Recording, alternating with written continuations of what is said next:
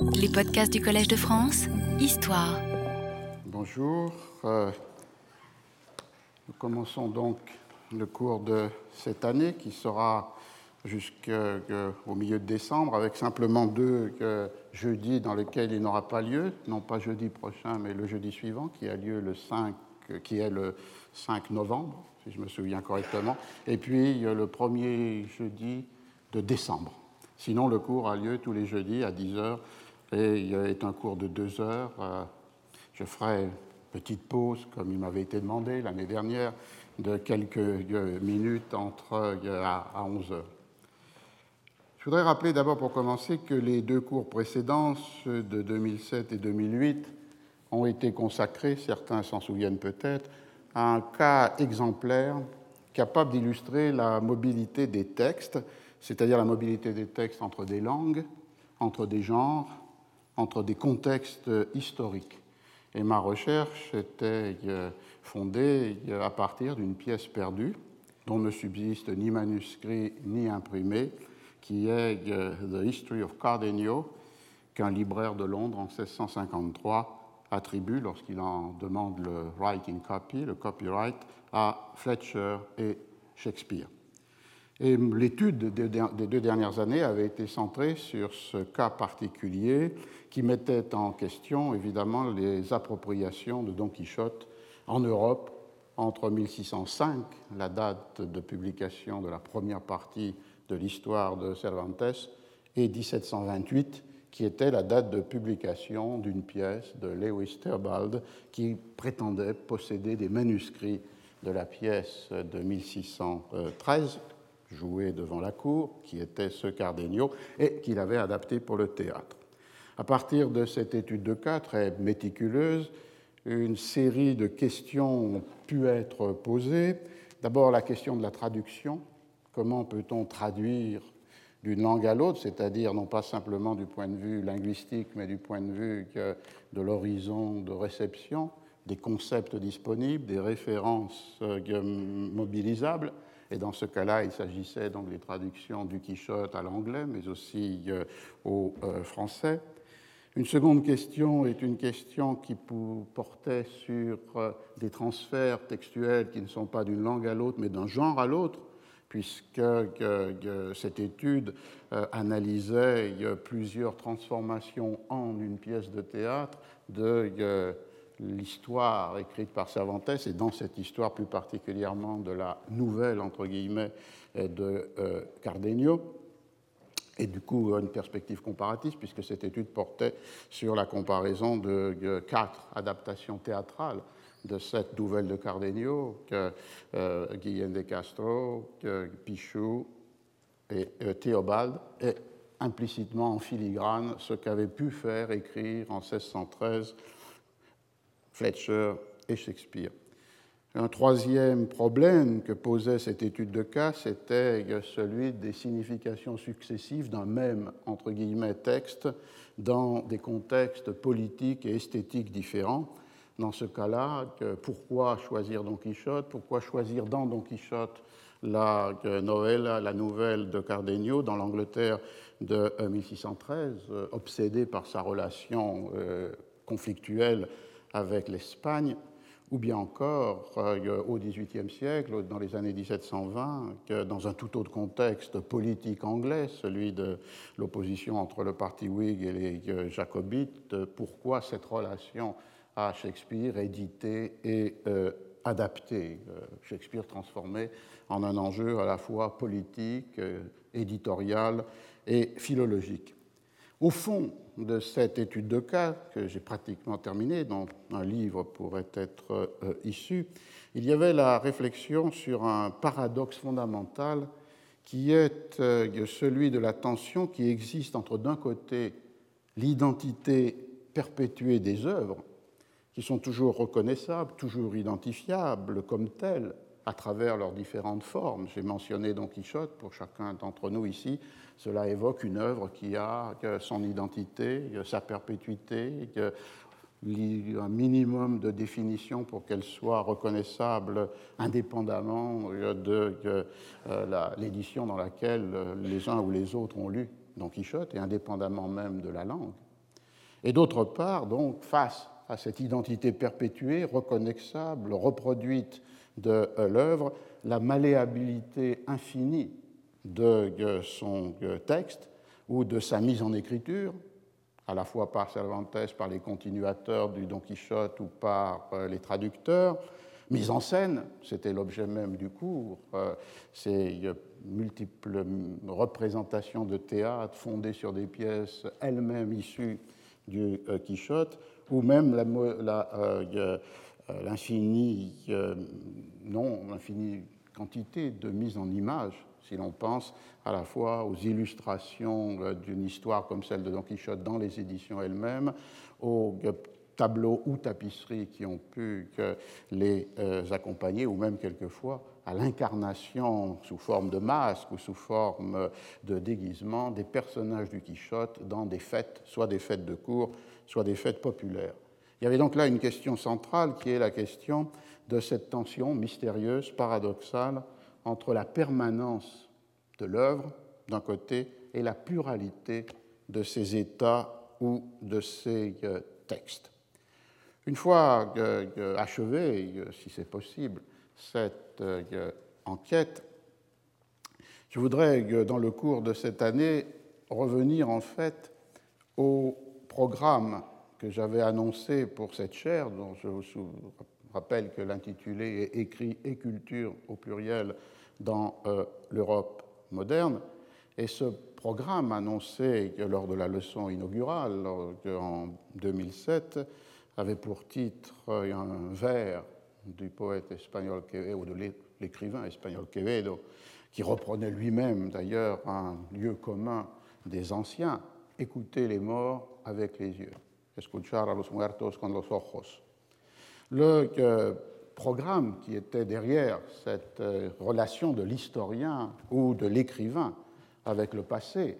un passé euh, dans, lequel euh, les morts ne peuvent nous parler qu'à travers les traces écrites qu'ils ont laissées, et ce qui fait que leur écoute n'est possible que par cette médiation de la tradition écrite. Ce programme était fondé sur une idée fondamentale qui était que l'histoire de longue durée de la culture écrite, avec les transformations des techniques de reproduction des textes, depuis la copie manuscrite jusqu'à l'imprimerie, et de l'imprimerie euh, jusqu'à euh, euh, le monde du numérique, avec les transformations de la forme même des objets écrits, le rouleau de l'Antiquité, le codex manuscrit, le codex imprimé, aujourd'hui le texte sur l'écran de l'ordinateur, et avec les mutations des usages et des manières de lire et d'écrire qui sont euh, à la fois impliquées ou qui exigent ces mutations et techniques et euh, morphologiques, l'idée était donc que cette histoire de longue durée de la culture écrite qui s'attache euh, à des techniques, à des objets et à des pratiques pouvait peut-être être un élément important pour mieux comprendre les, mutations, qu'on peut dire assez violentes et euh, massives, de notre présent, marquées, comme chacun le sait, par euh, l'entrée dans le monde du numérique aux côtés du monde de la culture imprimée, qui fait euh, peut-être encore pour beaucoup l'essentiel des lectures, et de la culture manuscrite qui permet de maintenir cette communication par l'écriture à la main. Euh, la lecture des journaux chaque jour, et ce n'est pas une figure de style, peut euh, justifier à la fois cette euh, interrogation sur les mutations brusques, massives du présent, et en même temps justifier peut-être la capacité d'une étude historique de longue durée pour les situer dans leur rupture ou parfois leur, leur rupture éclatante et parfois leur continuité cachée. Euh, on le voit aujourd'hui, puisque euh, chaque jour euh, sont des thèmes fondamentaux d'actualité. L'entrée sur le marché d'objets nouveaux, c'est-à-dire d'écrans nouveaux, les controverses très vives qui peuvent opposer différentes perspectives quant à la constitution de collections ou de, bibliothèques numériques, donnant une forme nouvelle à des livres ou des écrits déjà là, ou encore les, interrogations quant aux transformations que certains désirent, que d'autres redoutent, des pratiques même de la lecture, et que peut-être dans un espace plus nouveau, des euh, possibilités nouvelles offertes aux pratiques de l'écriture. Ce sont là des, matières complexes, euh, très souvent opaques pour les profanes, et je me range très volontiers du côté de euh, ces profanes n'ayant guère de compétences techniques sur les objets ou les techniques du numérique, mais ce sont des matières fondamentales, essentielles, et qui sont opaques parce que s'y trouvent liés des enjeux qui sont euh, à la fois juridiques,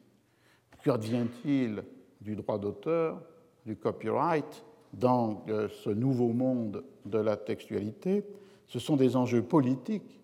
Comment assurer, par exemple, les politiques nécessaires de euh, numérisation des collections dans les bibliothèques entre les exigences de l'autorité publique et les intérêts des entreprises privées? Et ce sont des enjeux qui sont euh, aussi euh, intellectuels et culturels, puisqu'ils mettent euh, en question le rapport avec la culture écrite, soit celle du passé, soit celle qui se crée chaque jour dans les multiples, infinies formes de l'écriture. Euh, je disais dans la leçon inaugurale que les historiens n'ont pas de capacité à la prophétie, et la plupart euh, des prophéties qu'ils ont faites sur le futur se sont euh, transformées en des échecs fracassants ou des erreurs importantes. Mais peut-être l'histoire comme telle peut aider à mieux démêler cet écheveau embrouillé de questions en introduisant à la fois cette mesure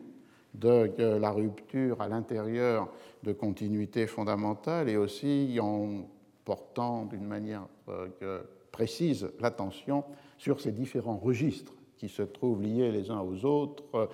euh, juridiques, politiques, esthétiques et culturels.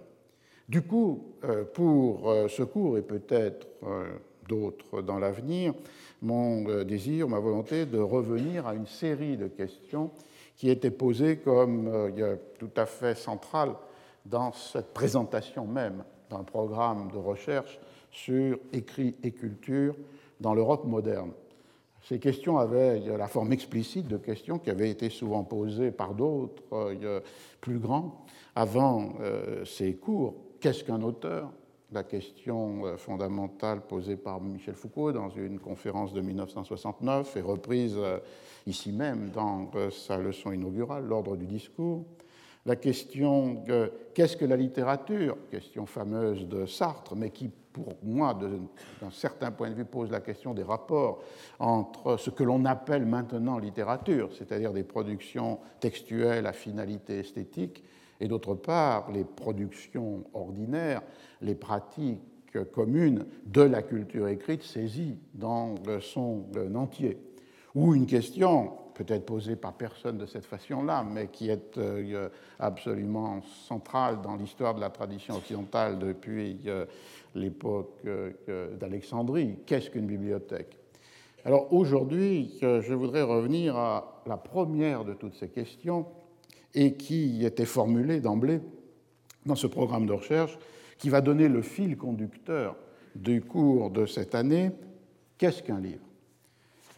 Qu'est-ce qu'un livre est une question qui, elle, est explicitement formulée dans un texte de 1798 de Kant qui a pour titre Principe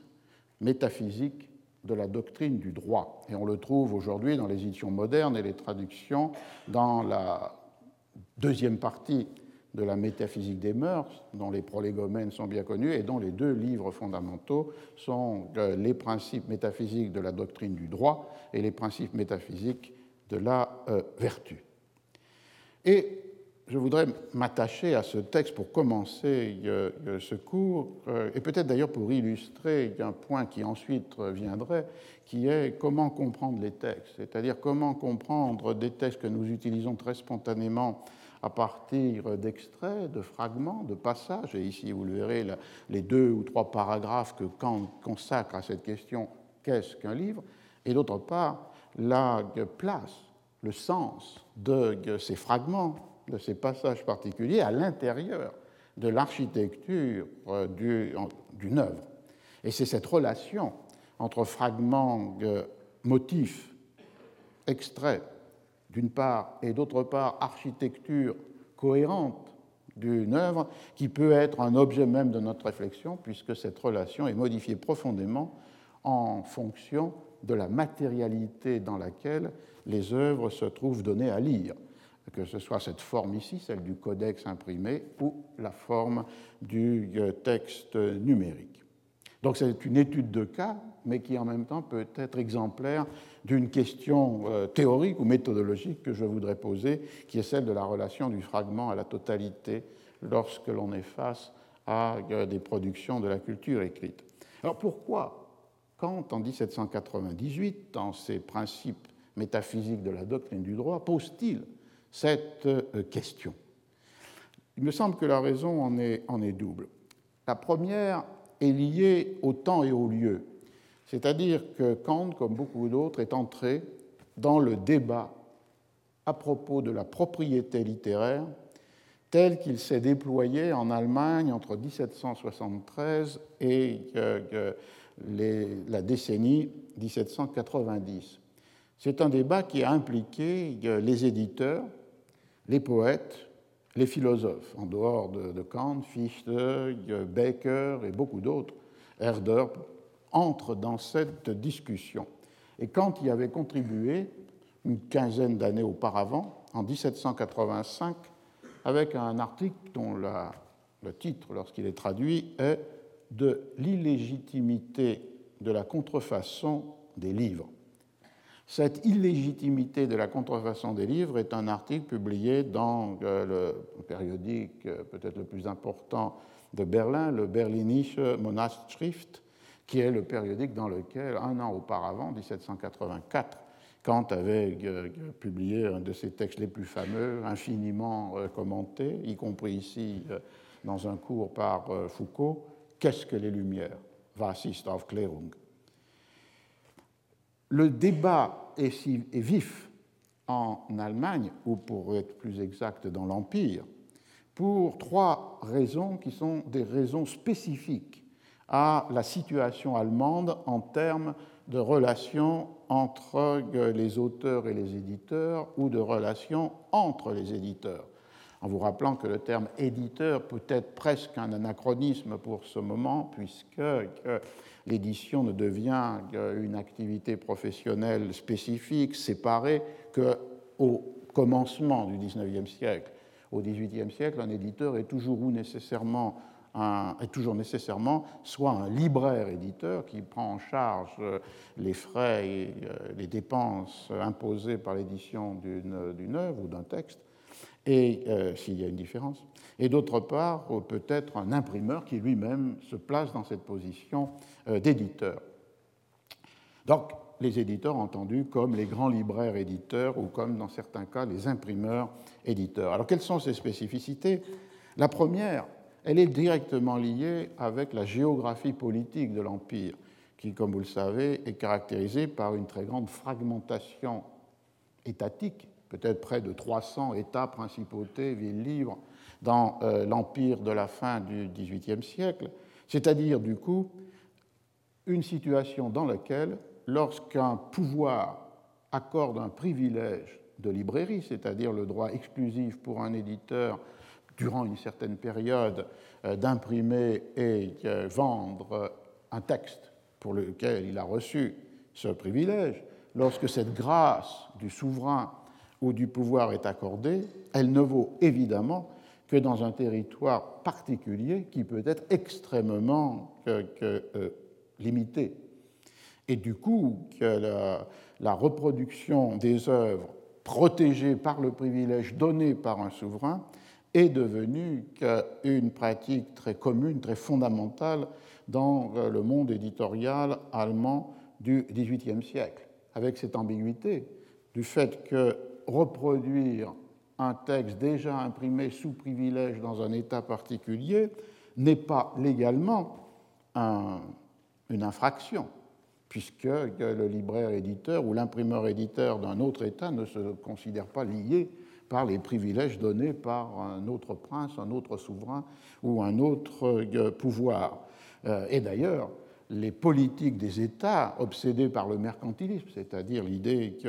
de ne pas être dans une position où les marchandises doivent être achetées à l'extérieur et donc du coup entamer la réserve d'or ou d'argent, mais euh, au contraire, où que les productions à l'intérieur des limites de l'État souverain doivent permettre cette autosuffisance, ne faisait qu'encourager cette pratique de la reproduction des textes, même couverts par un privilège, mais un privilège qui ne valait que pour un territoire limité et qui n'était pas le leur.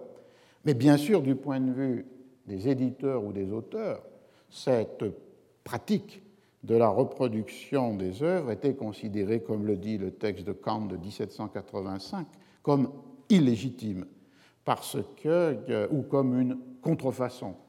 dans la mesure euh, où ces éditions, tenues de ce point de vue, qui n'est pas le point de vue du droit, mais qui est le point de vue de l'écriture et de l'édition, pouvaient être considérées comme pirates en un moment où les éditeurs et plus encore les auteurs tentaient d'affirmer leurs droits. De là la deuxième spécificité du monde allemand, très durablement depuis le milieu du XVIIe siècle, Lorsqu'un auteur cède un manuscrit à un éditeur, libraire ou imprimeur,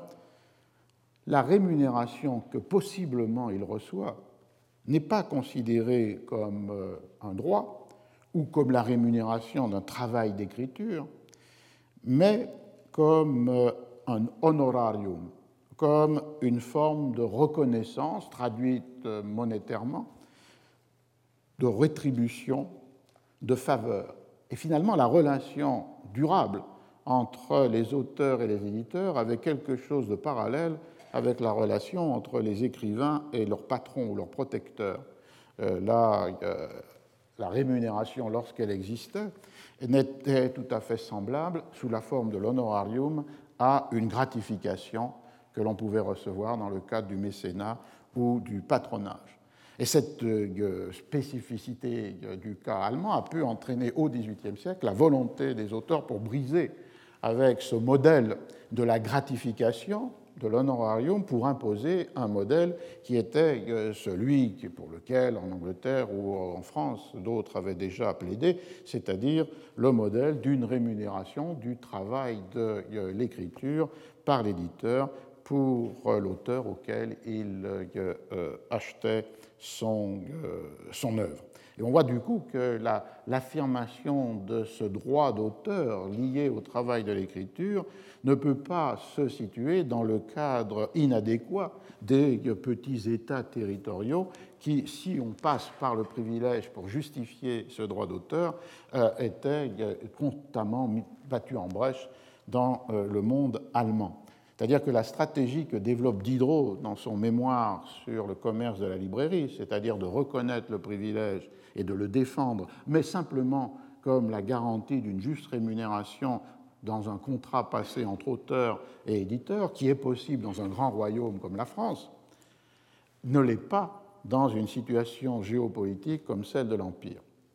De là la troisième spécificité allemande qui explique aussi le début de cette controverse ou de cette abondante production de textes sur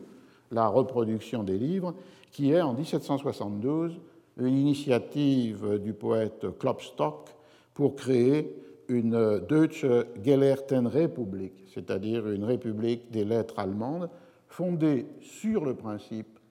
de la souscription, pour contourner cette médiation des éditeurs, les auteurs pourraient euh, s'organiser de manière à proposer euh, à travers les journaux leurs œuvres en souscription, ainsi euh, constituer les fonds nécessaires pour l'impression de leurs livres, les commander à des imprimeurs et les mettre en circulation directement, sans la médiation des éditeurs. Cette sorte de figure de l'auteur devenant l'éditeur lui-même, qui n'était pas une figure totalement euh, absente de la tradition. Dans le cas de la Castille du siècle d'or, on trouve de nombreux exemples d'auteurs qui financent eux-mêmes l'édition, demandent les privilèges pour eux-mêmes, commandent l'impression des ouvrages, euh, du tirage des exemplaires de l'édition à un imprimeur et les mettent en circulation pour leur profit, soit directement, devenant non seulement éditeurs d'eux-mêmes, mais libraires d'eux-mêmes, soit par la médiation d'une euh, librairie et d'un libraire.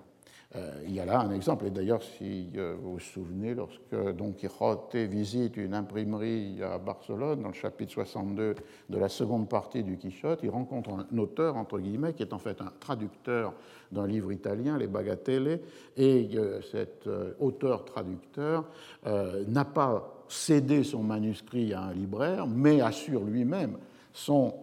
édition parce qu'il en espère des profits plus grands, puisqu'évidemment, il serait le maître des revenus qu'assurerait sa vente, soit directe, soit par l'intermédiaire d'un libraire. C'est ce modèle-là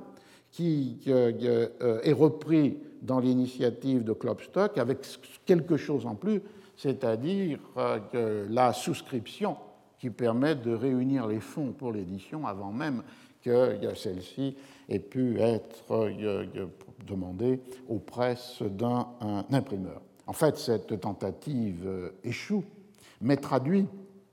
puisque les auteurs, comme dit Diderot dans son mémoire sur le commerce de la librairie, ne sont pas les mieux armés pour, euh, être les entrepreneurs et libraires euh, d'eux-mêmes, euh, mais elle pose la question fondamentale que, que, rencontre Kant et d'autres dans ce contexte des années 1770. 1780 et qui est celui d'établir les auteurs comme propriétaires de leurs œuvres. Donc ça, c'est la première raison pour laquelle Kant a discuté cette question. Qu'est-ce qu'un auteur qui peut paraître un peu étrange par rapport à euh, ces euh, textes fondamentaux ou ces trois euh, critiques? La deuxième raison, qui nous mène directement au texte de 1798, qui est un alinéa dans les, les principes métaphysiques de la doctrine du droit, elle est tout autre. Elle est détachée de la circonstance car l'objet de la réflexion de Kant dans la métaphysique des mœurs, droit et vertu, est d'établir, comme dans les autres critiques, des principes universels a priori qui font abstraction, comme il le dit, des cas particuliers de l'expérience. Il s'agit donc d'une doctrine métaphysique du droit et non pas d'une euh, analyse de la pratique juridique des cas singuliers ou de la jurisprudence. De là, les deux questions qui sont posées dans cet alinéa 31 de la première partie de la euh, doctrine du droit, qui est consacrée au droit privé, la seconde partie étant consacrée euh, c'est-à-dire au droit naturel, le droit de l'homme naturel, la seconde partie étant consacrée au droit civil, c'est-à-dire de la euh, sortie d'un état de, enfin, de la, du déplacement des propriétés de l'état de nature à, ceux, à, celles qui sont créées par euh, la société civile. Il y a donc deux questions enchaînées l'une à l'autre dans ce alinéa 31. Qu'est-ce que l'argent et qu'est-ce qu'un livre? Alors, pour comprendre pourquoi Kant réfléchit dans cette manière dans ce partie-là de euh, la doctrine du droit, il faut revenir évidemment à euh, l'objet même de cet alinéa 31. J'utiliserai la traduction euh, qui a été faite par Alain Renaud dans la collection de poche Flammarion. C'est le titre de cet alinéa est Division de tous les droits pouvant être acquis par contrat. C'est-à-dire que euh, ici, Kant considère, fidèle à son idée de euh, principe universel et non pas de cas singulier, toutes les distinctions logiques qui permettent d'établir une classification des droits qu'on peut acquérir par contrat à partir de leur forme et non pas du tout des matières extrêmement variables de l'échange. Et de là, trois classes de contrats, ceux qu'il appelle des contrats de bienfaisance, c'est-à-dire prêts, donations, des contrats onéreux qui mettent en jeu une transaction monétaire, et avec une distinction fondamentale entre les contrats onéreux d'aliénation, achat et vente, emprunt, échange, lorsque le, bien est transféré d'une main à une autre, quand la marchandise ou le bien est transféré temporairement ou définitivement d'une main à une autre, ou bien les contrats onéreux de location, comme par exemple la location d'un objet, d'une chose, ou bien la location d'une force de travail dans le contrat de travail, ou bien, ce qui est un cas particulier, les contrats qu'il appelle de procuration, lorsque quelqu'un agit au nom de ou à la place d'un autre. On a donc une taxinomie, une classification strictement formelle qui euh, oppose bienfaisance, onéreux et euh, garante. les, derniers étant euh, les contrats de garantie,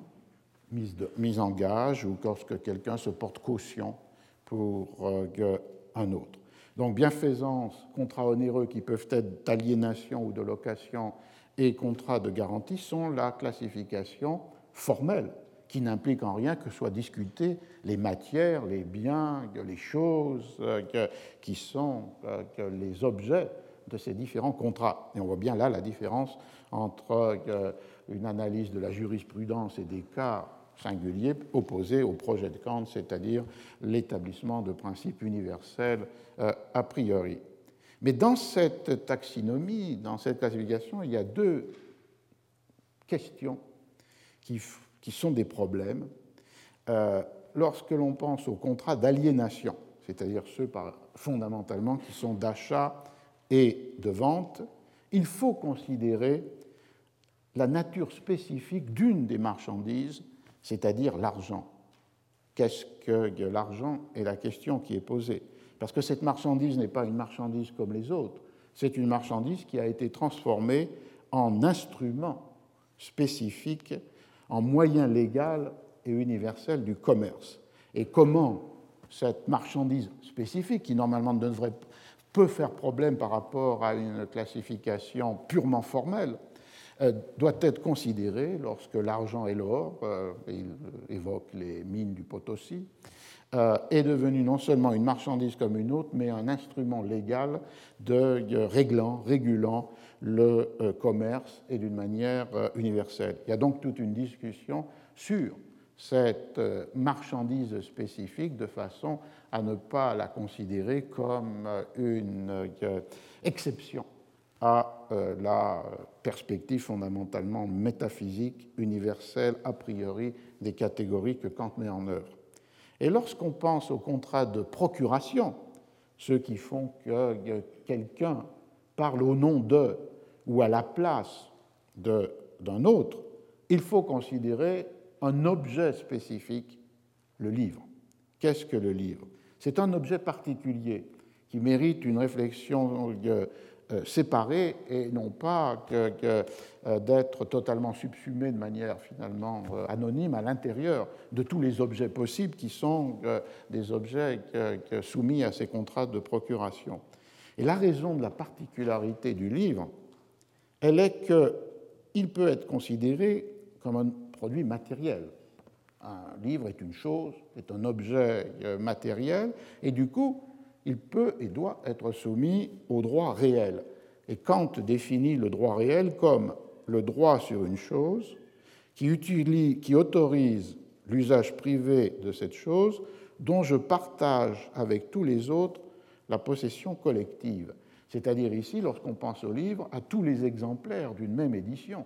qui sont possédés collectivement par de multiples euh, acheteurs, mais chacun étant euh, propriétaire de euh, cet objet qui est soumis au droit réel. Mais le livre n'est pas seulement un objet matériel, une chose qui peut relever de ce droit réel, il est aussi un discours, un texte, une œuvre, qui, elle, est l'objet d'un droit personnel, justifiant une propriété unique et exclusive, à la différence des exemplaires d'une édition,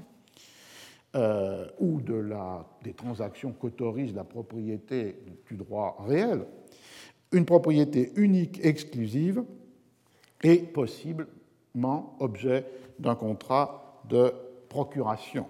puisqu'ici, la gestion de cette propriété peut être assurée au nom d'un autre,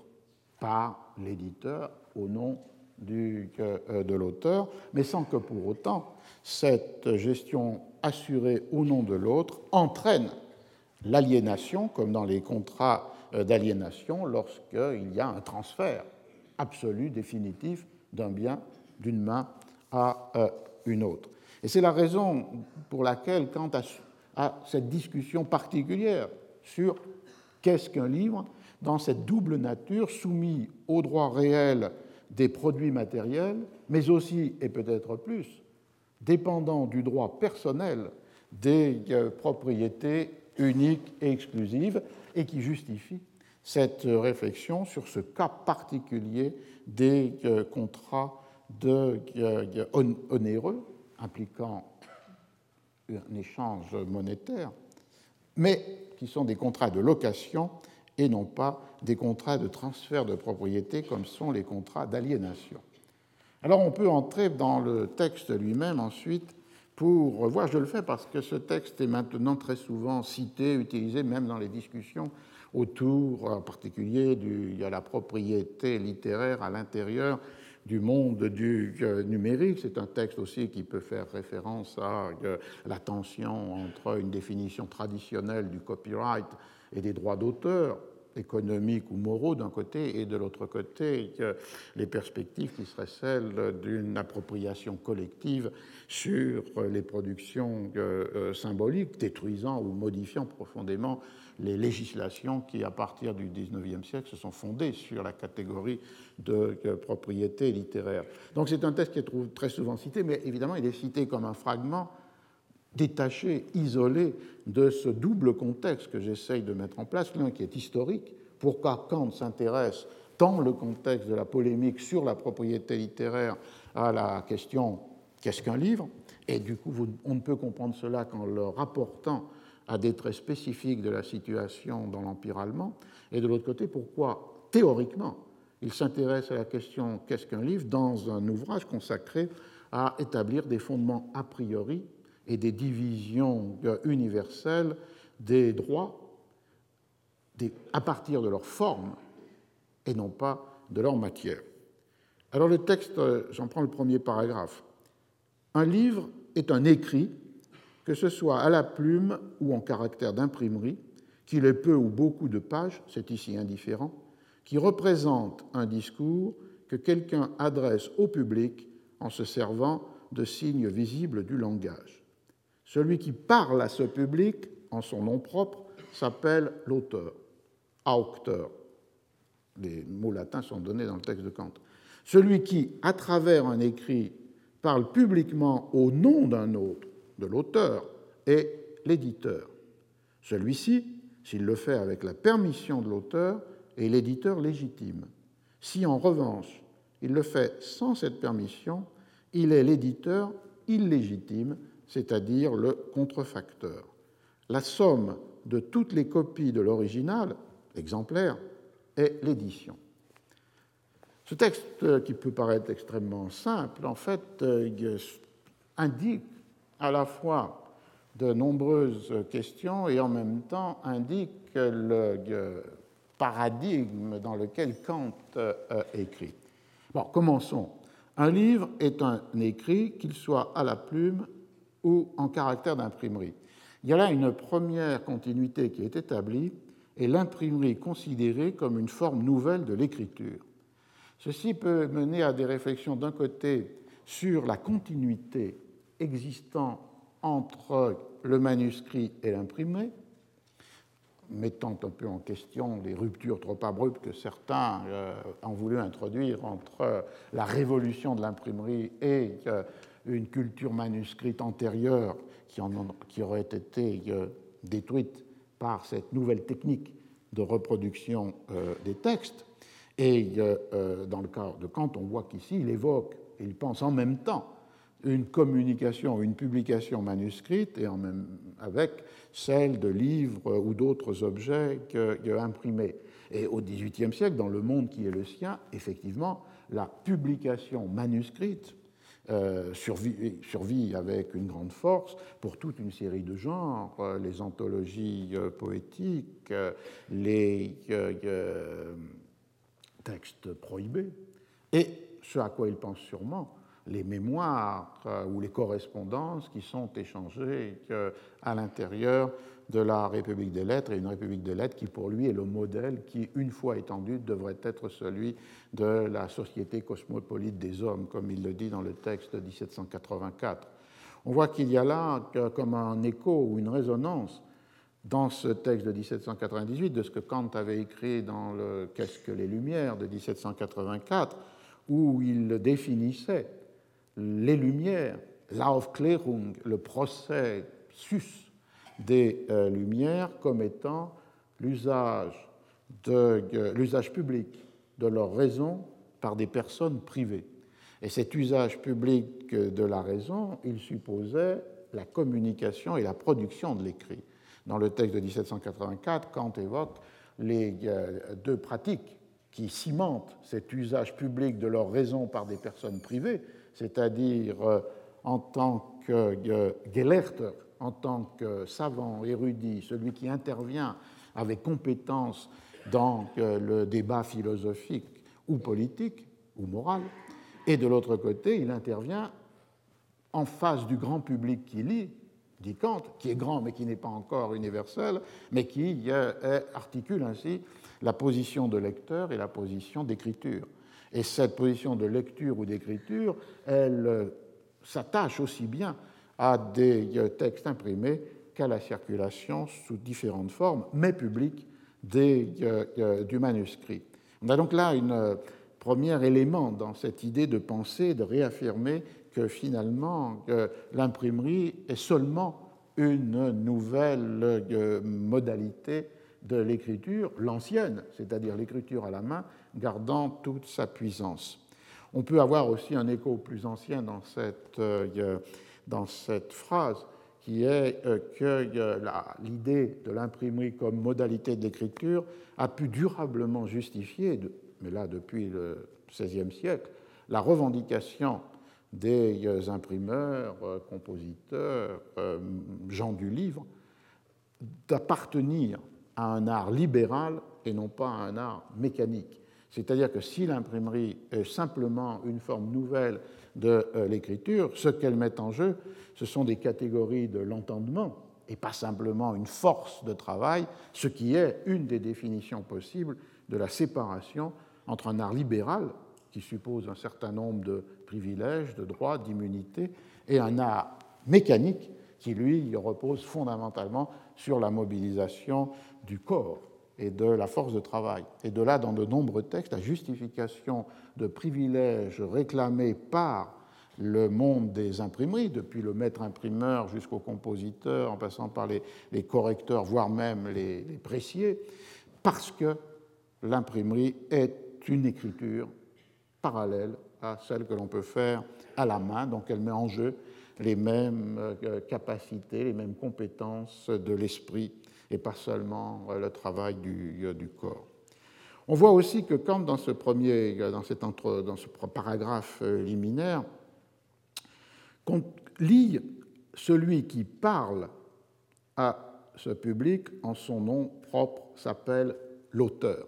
C'est-à-dire que là, le terme de discours que l'on emploie peut être pris littéralement. Finalement, que si l'imprimé est une nouvelle forme de l'écriture, la circulation de l'écrit est une nouvelle forme de la transmission de la parole, celui qui parle à ce euh, public. Et là, Kant rappelle que celui qui parle à ce public, on le désigne du nom de auteur, aucteur. Il fait retour au terme latin, je crois, avec l'intention de, de, charger ce terme de ce qui est la définition de l'auctor dans euh, le latin, qui, est lié, euh, vous le savez, avec le verbe augere. Et augere signifie d'abord augmenter, mais aussi faire avancer, mais aussi euh, accroître. Et à partir de ce moment-là, auctor peut être défini non seulement comme le garant, mais aussi comme le maître, comme celui qui a autorité, comme celui qui fonde ou comme celui qui crée. Et tous ces sens existent dans le latin classique, et on voit que ce que s'y joue est l'idée d'un sens faible, qui serait celui de, augmenter quelque chose qui est déjà là, à un sens fort, qui est celui de fonder, créer et avoir autorité. Et la proximité entre auctor et auctoritas, ou auctoritates, est absolument fondamentale dans cette euh, perspective. Et on peut dire peut-être, je l'avais suggéré dans un commentaire de Qu'est-ce qu'un auteur de, Foucault, qu'un des déplacements majeurs de l'époque moderne, entre XVIe et XVIIIe siècle, a été de donner aux auteurs contemporains le même poids d'autorité qui était attribué aux auctoritates, soit de la tradition classique, soit de, euh, de, de l'Église. Kant fait retour à ce mot auctor avec cette intention parce que l'idée de augmenter peut être aussi l'idée propre, fondamentale dans le processus de l'Aufklärung, des Lumières, c'est-à-dire l'idée de faire avancer, en anglais on dirait the advancement of uh, learning. Donc on a aussi là, avec cette deuxième mise en rapport, non seulement l'imprimer comme forme d'écriture, mais l'écriture, qu'elle soit imprimée ou manuscrite, comme représentation de la euh, parole adressée au public, deux fondements essentiels du euh, raisonnement de Kant, ce qui amène l'introduction dans la phrase suivante du terme euh, celui qui parle publiquement, qui s'adresse au public, il peut le faire en son nom propre ou directement, c'est l'auteur, ou bien il peut le faire, si c'est un autre acteur, au nom de cette premier auteur, et c'est le cas de euh, l'éditeur. Mais que, on le voit, que cet éditeur parle légitimement parce qu'il en a la permission ou illégitimement parce qu'il a euh, décidé d'imprimer sans le consentement de l'auteur, ce qui est important ici, c'est le terme publiquement. La mise en circulation publique des euh, textes qui renvoie là encore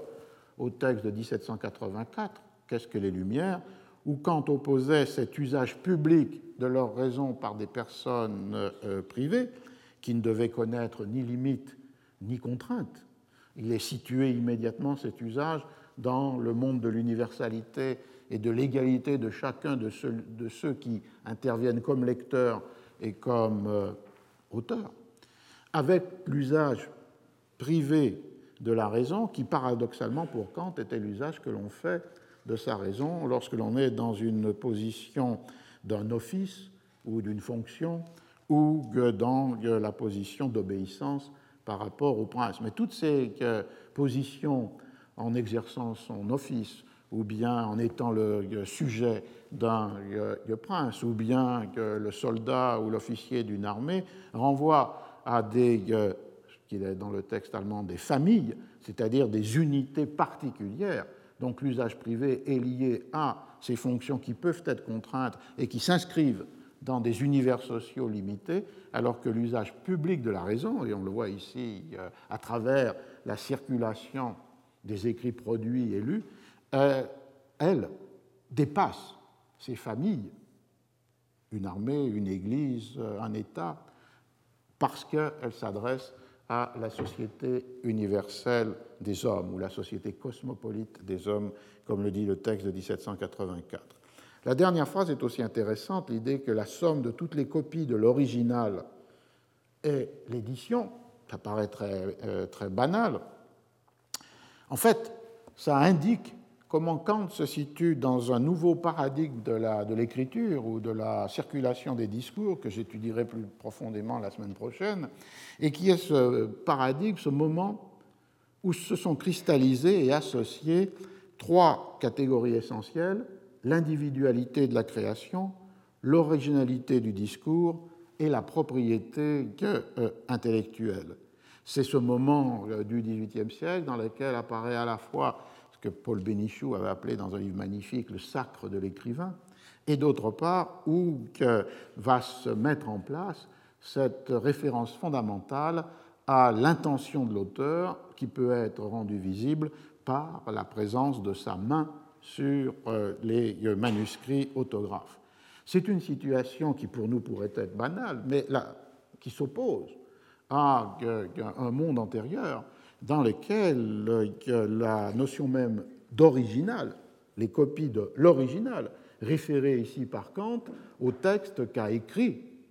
l'auteur et dont il a autorisé la reproduction par l'éditeur, pouvait avoir un sens tout à fait différent. Dans l'espagnol du siècle d'or, original ne renvoie pas du tout à la copie autographe de l'auteur, mais renvoie à une copie euh, au propre qui a été établie par un scribe afin d'être soumise à l'examen des censeurs et ensuite d'être euh, donnée à l'imprimeur pour que commence le processus de composition et euh, d'impression.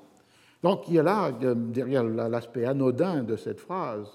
toutes les copies de l'original constituent l'édition, une euh, indication d'une rupture de paradigme sur euh, les, manières de lire et, dans ce cas-là, d'écrire. Et aussi,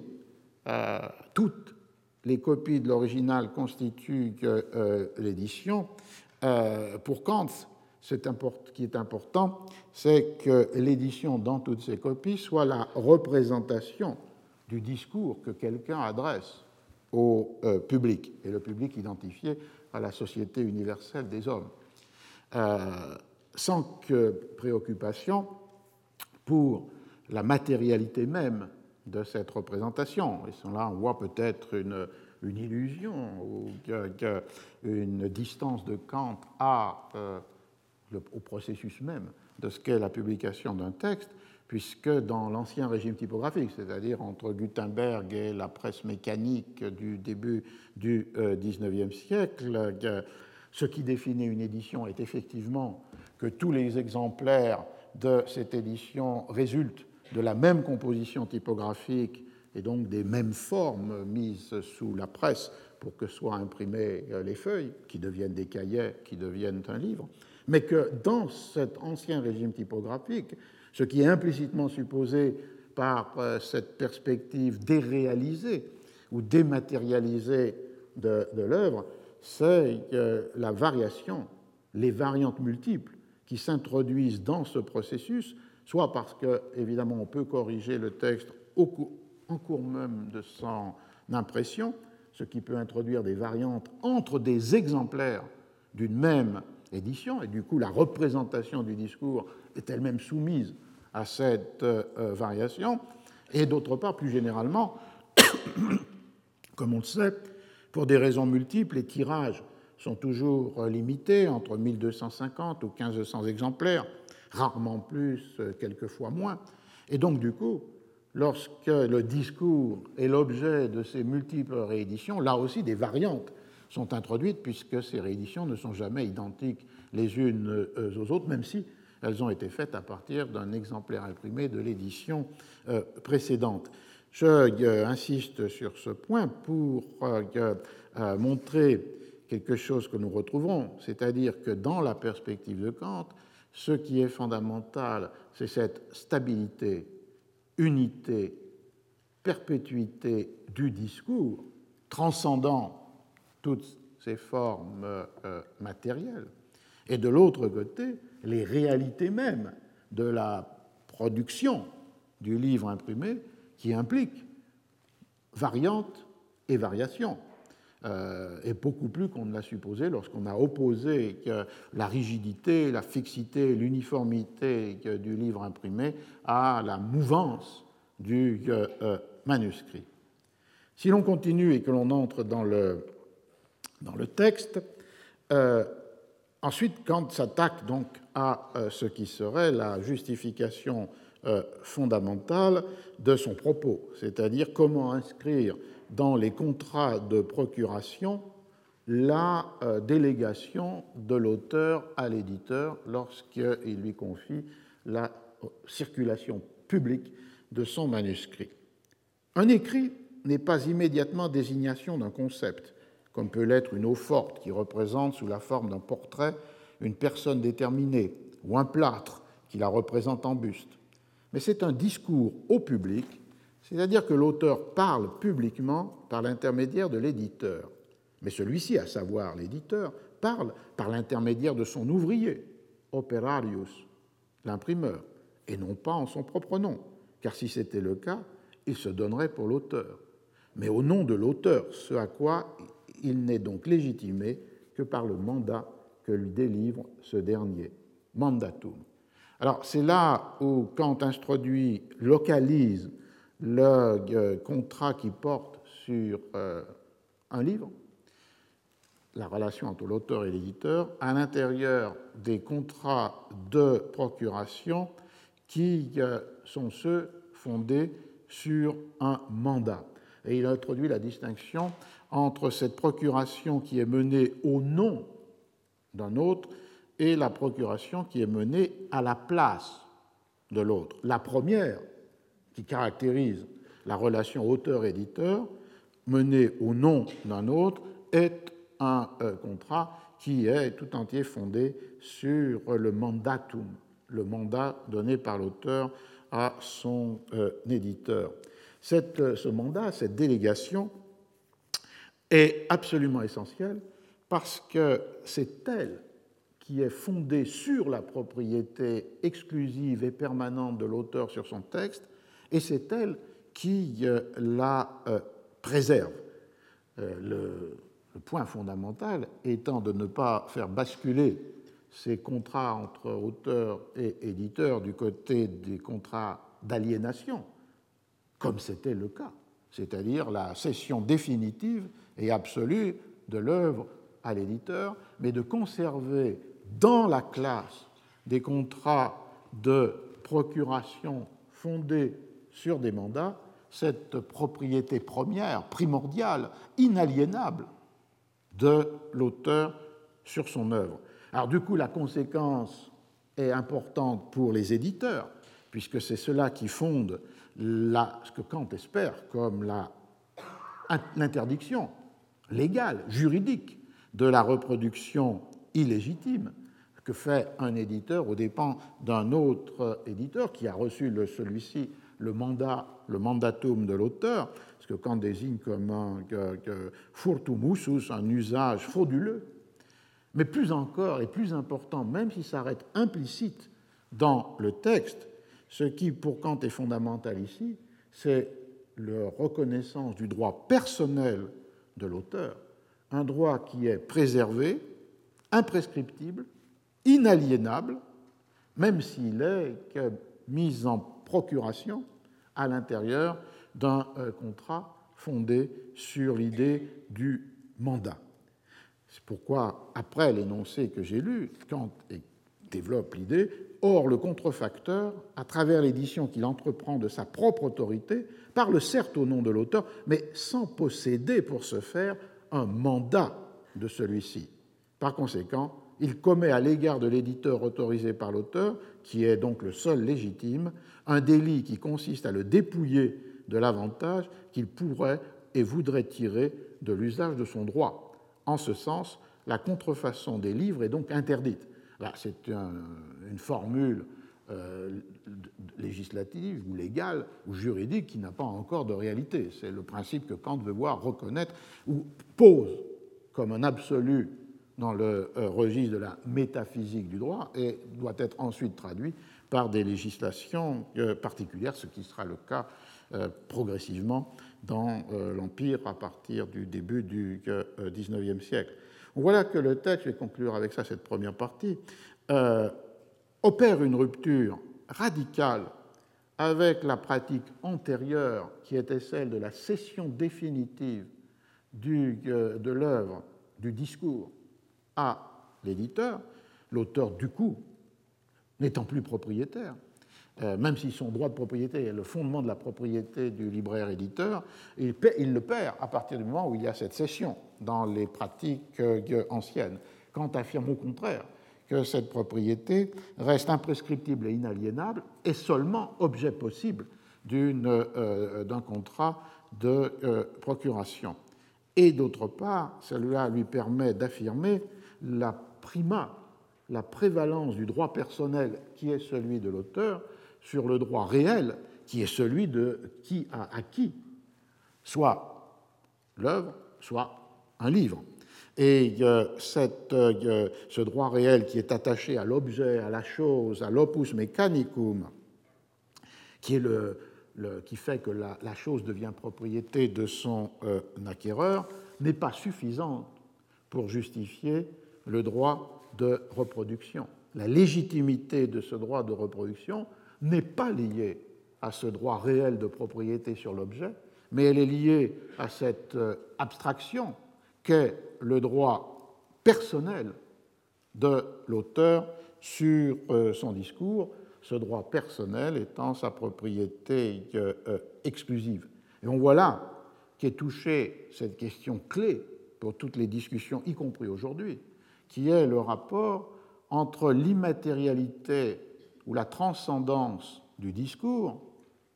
qui est l'objet même de la propriété personnelle, et d'autre part la multiplicité des objets qui font circuler dans une société ces discours et qui sont la propriété de celui ou celle qui les acquiert. Et cette tension entre l'opus mechanicum, la chose, objet de la propriété réelle, mais subordonnée à la propriété personnelle sur euh, le discours que l'on adresse euh, au public, indépendamment de ses formes particulières, dans la transcendante immatérialité de, l'œuvre, la seule matérialité en étant l'original, c'est-à-dire le manuscrit autographe de euh, l'auteur, évidemment pose des questions dont vous pouvez immédiatement avoir en tête la résonance pour les questions actuelles sur les conflits autour de la protection des copyrights à l'intérieur du monde numérique et d'autre part la réclamation, la, revendication euh, des euh, usages libres et gratuits des productions symboliques. Je voudrais donc, dans cette seconde euh, partie, centrer la réflexion peut-être sur deux éléments. Un élément qui serait de comprendre comment au XVIIIe siècle ou antérieurement a été pensée cette double nature du livre comme objet matériel et comme euh, discours, et euh, d'autre part ensuite peut-être de commencer à évoquer en quoi cette euh, double nature peut être la, le, le fondement des euh, défis lancés par une nouvelle matérialisation des textes, c'est-à-dire sur la surface illuminée de l'ordinateur par rapport à toutes les formes antérieures, depuis le euh, rouleau des anciens jusqu'au codex imprimé euh, médiéval et à partir de la décennie 1440 du codex imprimé. Mais restons un temps dans l'ancien, dans le monde des 16e, 18e siècles, pour voir comment cette euh, idée fondamentale et implicite dans le texte de Kant, c'est-à-dire euh, l'immatérialité de l'œuvre seulement inscrite dans l'écriture de l'auteur, euh, est vouée à être perpétuée, reconnaissable, toujours identifiable, est le fondement du droit de propriété de l'auteur sur son œuvre, alors que les variations multiples des formes euh, d'inscription dans les éditions, dans les exemplaires, euh, sont euh, secondes par rapport à cette immatérialité perpétuée pour définir la propriété. C'est une euh, manière de penser qui, au XVIIIe siècle, se retrouve évidemment en dehors du contexte de l'Empire allemand, en Angleterre, euh, en France, et qui va, dans un sens, fonder jusqu'à aujourd'hui la euh, notion de copyright qui protège une œuvre à partir de propriétés qu'elle aurait et qu'elle a et qui peuvent être reconnaissables quelle que soit la forme que cette œuvre prend, euh, donc indépendamment de toutes les matérialisations euh, de, cette œuvre, que ce soit un texte ou que ce soit un autre type de production symbolique. dans l'Angleterre du début du XVIIIe siècle, et en particulier après 1709-1710, lorsqu'un nouveau statut avait transformé les, les règles traditionnelle de la Stationers Company, c'est-à-dire de la corporation euh, des libraires et imprimeurs de, Londres, euh, pour justifier la permanence de leurs droits sur les œuvres qu'ils avaient imprimées, les libraires euh, et imprimeurs de Londres vont demander à un certain nombre d'avocats de construire une argumentation juridique capable d'assurer l'idée qu'il y a une propriété perpétuelle sur les œuvres qui d'abord appartenait à l'auteur, mais qui, comme il l'a cédé à un libraire ou un imprimeur-éditeur, a été transférée à cet éditeur. Et quelle est la nature de cette propriété? C'est une propriété qui ne peut pas être liée à l'objet particulier, à un état particulier euh, du livre, pas même le manuscrit autographe de l'auteur, sinon qu'elle est une euh, euh, propriété liée à une identité intrinsèque de l'œuvre, toujours la même, quelle que soit sa, forme. L'expression la plus spectaculaire, je crois, de cette, euh, de cette idée, on la trouve dans un texte de Blackstone qui défend les, les, droits des libraires londoniens contre cette nouvelle législation qui limitait le copyright à 14 ans alors qu'eux prétendaient que leur euh, copyright était perpétuel. Lorsqu'il énonce L'identité d'une composition littéraire réside entièrement dans le sentiment et le langage, sentiment and language. Les mêmes conceptions, habillées dans les mêmes mots, constituent nécessairement une même composition. Et quelle que soit la modalité choisie pour transmettre une telle composition, à l'oreille ou à l'œil, par la récitation, l'écriture ou l'imprimé, quel que soit le nombre de ces exemplaires, ou à quelque moment que ce soit, c'est toujours la même œuvre de l'auteur qui est ainsi transmise. Et personne ne peut avoir le droit de la transmettre ou transférer sans son consentement, soit tacite, soit expressément euh, donné on voit qu'il y a là une euh, définition fondamentale de euh, ce qui constitue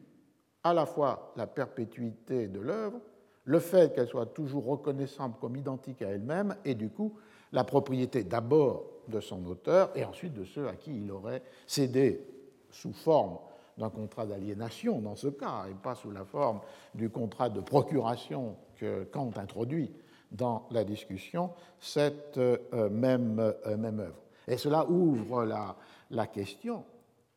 tout à fait aussi d'actualité, de savoir quels sont ces critères qui permettent de dire que l'œuvre est toujours la même alors que ses formes d'inscription, de communication, de publication changent. Euh,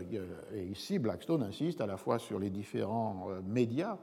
la voix, le manuscrit, l'imprimé. Il insiste sur la perpétuité, quel que soit le moment. L'œuvre est toujours la même et appartient toujours à celui qui en a la propriété, soit originairement l'auteur, soit par euh, aliénation le euh, libraire euh, éditeur. Et il renvoie, dans ce contexte-là, l'identité permanente de l'œuvre à au sentiment et au langage, c'est-à-dire non seulement à des conceptions ou des euh, euh, sensations ou émotions ou sentiments qui seraient dans l'œuvre, mais à l'usage du euh, langage par son auteur qui est singulier, idiosyncratique et spécifique. On retrouverait la même, euh, même, discussion dans un texte qu'il faut toujours lire en rapport avec les textes de Kant, soit celui de 1785, soit celui de 1798, qui est la contribution de euh, Fichte à cette euh, discussion. En 1791, Fichte publie un texte intitulé dans la traduction française Preuve de l'illégitimité de la reproduction des, euh, livres. Et ce texte est particulièrement intéressant parce qu'il se confronte à une tension qui se cristallise aussi au XVIIIe siècle et qui est très présente aujourd'hui. C'est-à-dire la tension entre la revendication, quelle qu'en soit la forme, du droit des auteurs sur leurs œuvres, d'un côté, et de l'autre côté, la reconnaissance que, les idées, par nature ou par euh, euh, destin ou dessein, sont universelles et si elles aident au progrès de l'humanité, au déploiement des Lumières, elles ne peuvent pas être la propriété de qui que ce soit. Et c'est ce qui explique pourquoi au XVIIIe siècle, vous avez cette grande tension entre des auteurs qui défendent le droit de l'auteur, en particulier en relation avec euh, le projet de pouvoir vivre de sa plume, et de l'autre côté, d'autres penseurs ou auteurs qui refusent même l'idée même de euh, propriété intellectuelle et euh, littéraire. Et Fichte, en 1791, se confronte à cette tension. C'est-à-dire d'un côté, l'héritage de toute la discussion menée dans l'Empire pour pouvoir assurer la propriété première de l'auteur sur son œuvre, et de l'autre côté, cette objection fondamentale qui est faite à l'appropriation privée de ce qui doit être un bien commun, universellement partagé.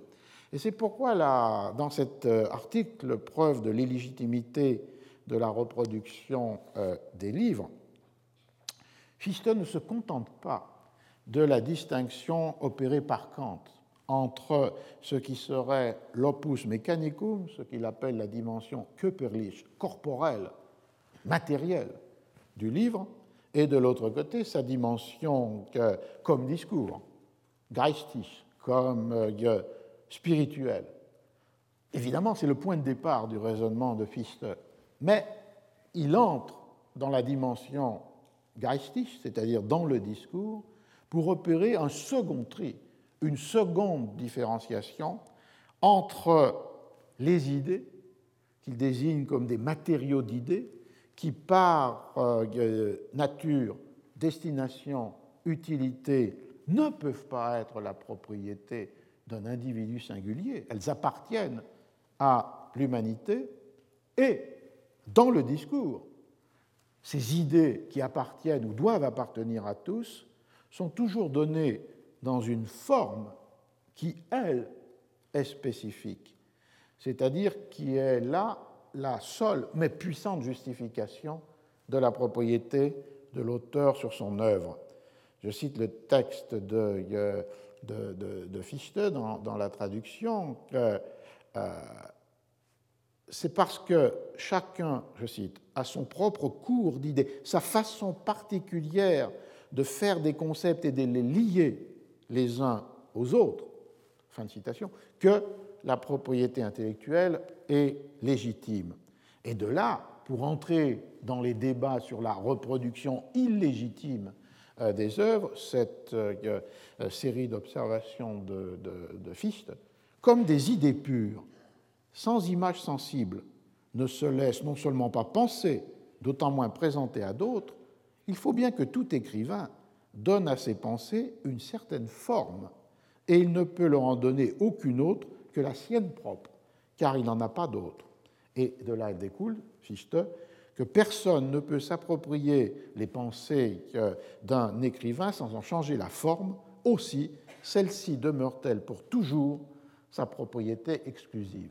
C'est une manière de rejoindre le raisonnement euh, kantien, mais par une démarche différente qui, produit deux dichotomies entre la matérialité de l'objet Köpperlich et euh, la dimension euh, discursive du texte, et dans ce discours, une séparation entre les matériaux d'idées qui doivent et appartenir à tous, et d'autre part, la forme, l'écriture, l'enchaînement des idées, la manière de les euh, présenter, qui rend visible, sensible, perceptible ces idées. Et cette forme-là, elle est euh, irréductiblement singulière et elle définit une propriété pour toujours. Et on rejoint là l'idée euh, du contrat de, de procuration fondé sur une autorisation explicite, le mandat dont parle en 1798 Kant. On a donc là une, propriété intellectuelle qui se trouve justifiée par la forme, par l'écriture,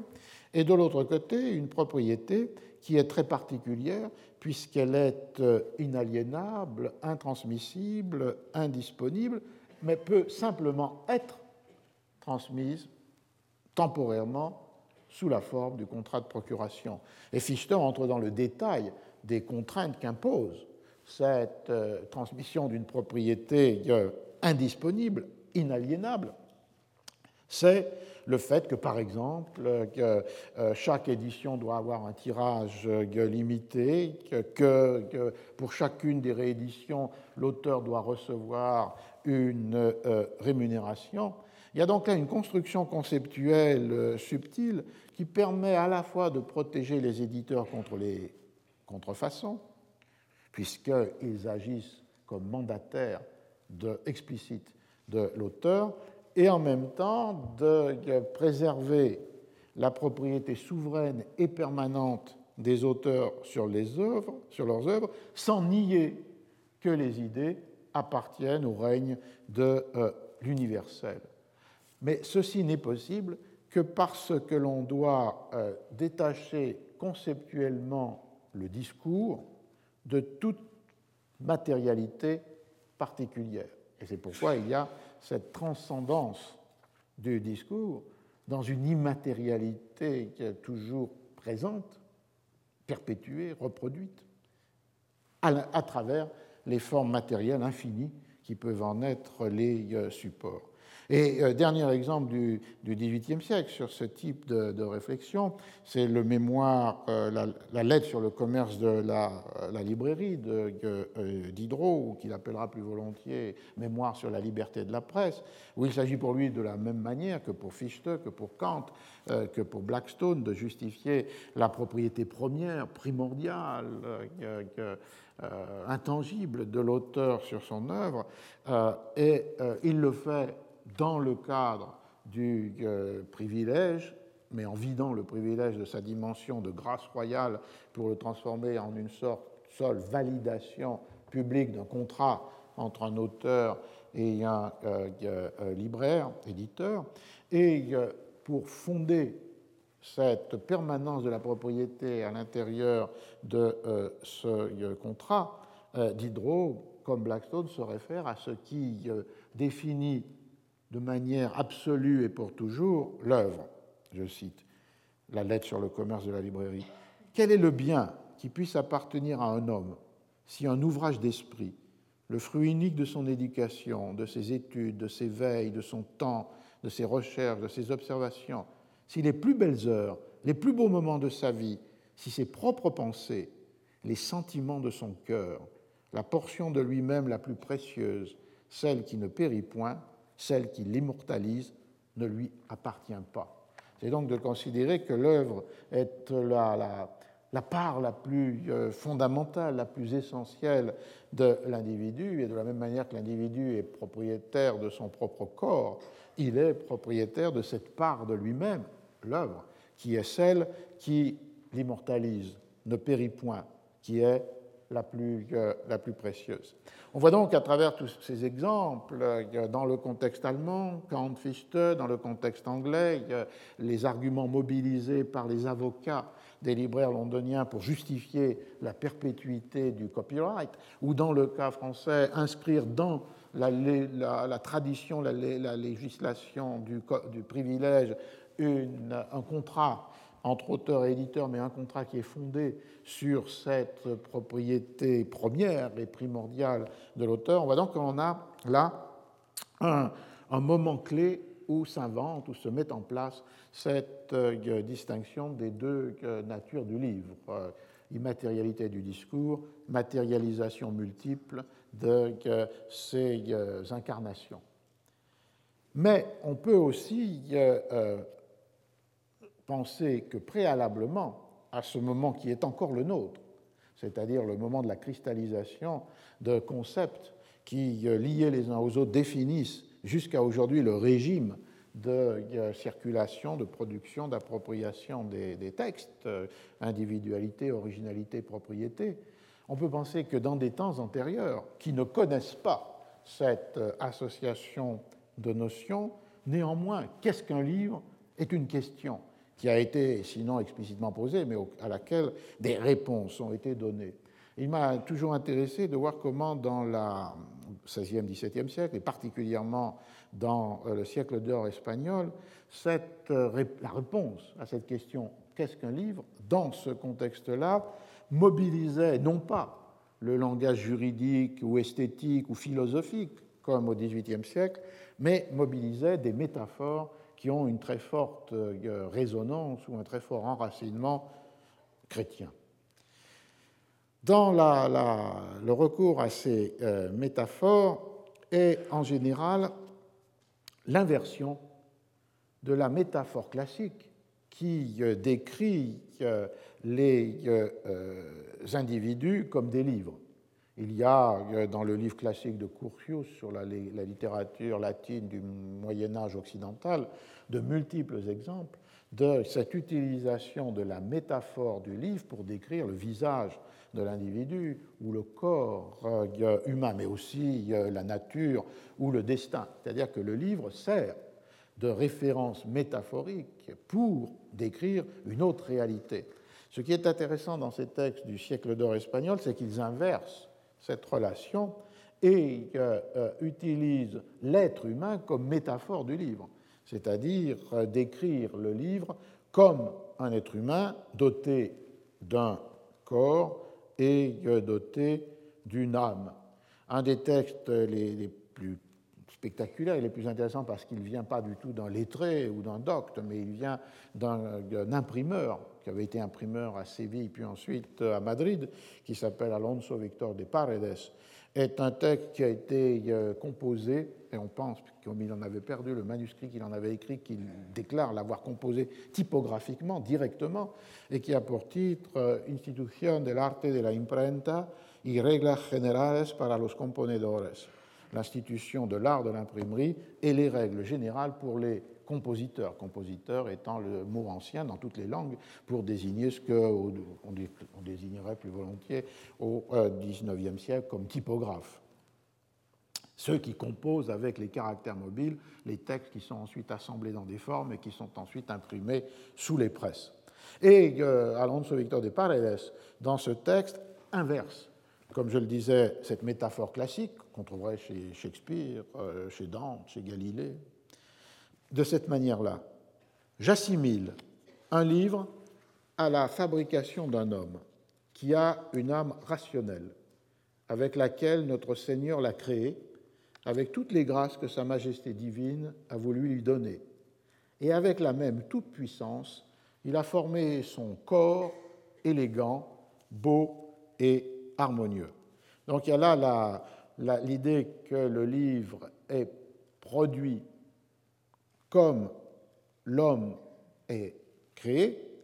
c'est-à-dire ce qu'il appelle la fabrica de un hombre, la fabrication, la fabrique d'un homme, avec une anima racional et d'autre part avec un cuerpo galan, hermoso y apacible. Et si ce livre peut être comparé à la créature humaine, ce qui, vous voyez, crée la figure de l'imprimeur euh, Démurge, qui crée les livres comme Dieu crée euh, a créé l'homme. C'est parce que euh, dans d'autres textes qui peuvent servir de, toile de fond de ce texte d'Alonso Victor de Paredes, la créature humaine est l'un des livres qui a été créé par Dieu. Et on trouverait, appuyé sur de très nombreuses références euh, euh, bibliques ou des pères de l'Église, cette euh, figure non plus de l'imprimeur démurge, mais du Dieu imprimeur qui a créé l'être humain comme un imprimeur fabrique un livre. Mais cette création-là, celle de l'être humain, n'est que l'une l'un des livres écrits par Dieu. Dans ce cas-là, c'est un livre qui est comme un livre imprimé. Mais Dieu a écrit d'autres livres. Dans un, texte de 1675, donc quasi contemporain du texte d'Alonso Victor de Paredes, qui est un, mémoire écrit par un avocat du, euh, qui, qui, qui s'appelle Melchor de Cabrera Núñez de Guzman,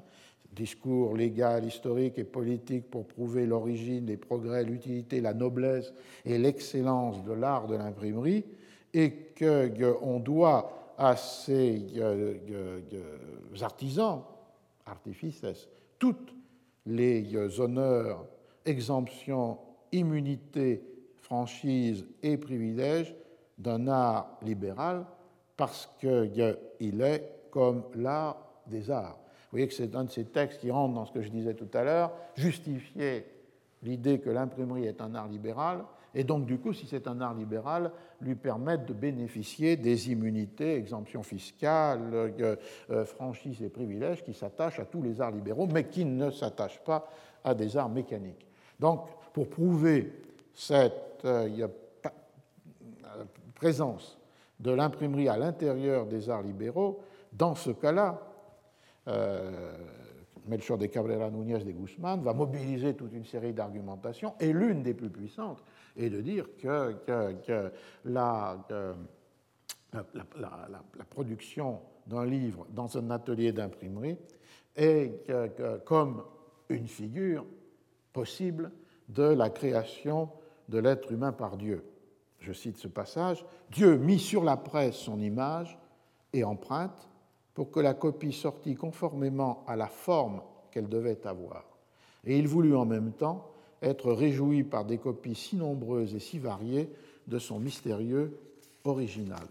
C'est cette idée du Dieu imprimeur et qui reproduit l'homme à son image parce qu'il place son image comme une composition typographique sur une presse métaphorique et il tire un certain nombre d'exemplaires de euh, cette euh, euh, image, et avec l'idée, ici très subtilement introduite par Melchor de Cabrera, que, que ces copies ne sont pas toutes identiques les unes aux autres, puisque Dieu se réjouit de voir son mystérieux original reproduit de manière à la fois très nombreuse, mais aussi très variée, comme s'il opérait des corrections en cours de tirage ou comme si la multiplicité des éditions introduisait des variations dans cette image, toujours identique, de Dieu, mais pourtant toujours euh, euh, différente. Alors cette idée du, de l'être humain euh, créé comme un livre et imprimé s'inscrit, comme je le disais, dans cette série métaphorique où les autres livres de Dieu sont à la fois appuyés sur des références bibliques ou patristiques, et de l'autre côté sur des références explicites pour le lecteur du temps. Dans ce cas-là, le, tribunal, euh, enfin le conseil du roi, qui doit être persuadé que l'imprimerie est bien un art libéral et pas un art mécanique, euh, appuyé sur des références à des objets de la culture écrite du temps. Les cinq autres livres de Dieu sont le ciel étoilé, qui est comparé à un immense parchemin ou une charte dans laquelle les euh, caractères euh, pour écrire sont les astres de euh, l'univers. Le second est le monde, qui est lui comme la, somme et la, carte de l'entière création. C'est à la fois une de ces sommets médiévales et un des, une carte des atlas. La vie, qui est identifié à un registre qui contient le nom de tous les euh, élus.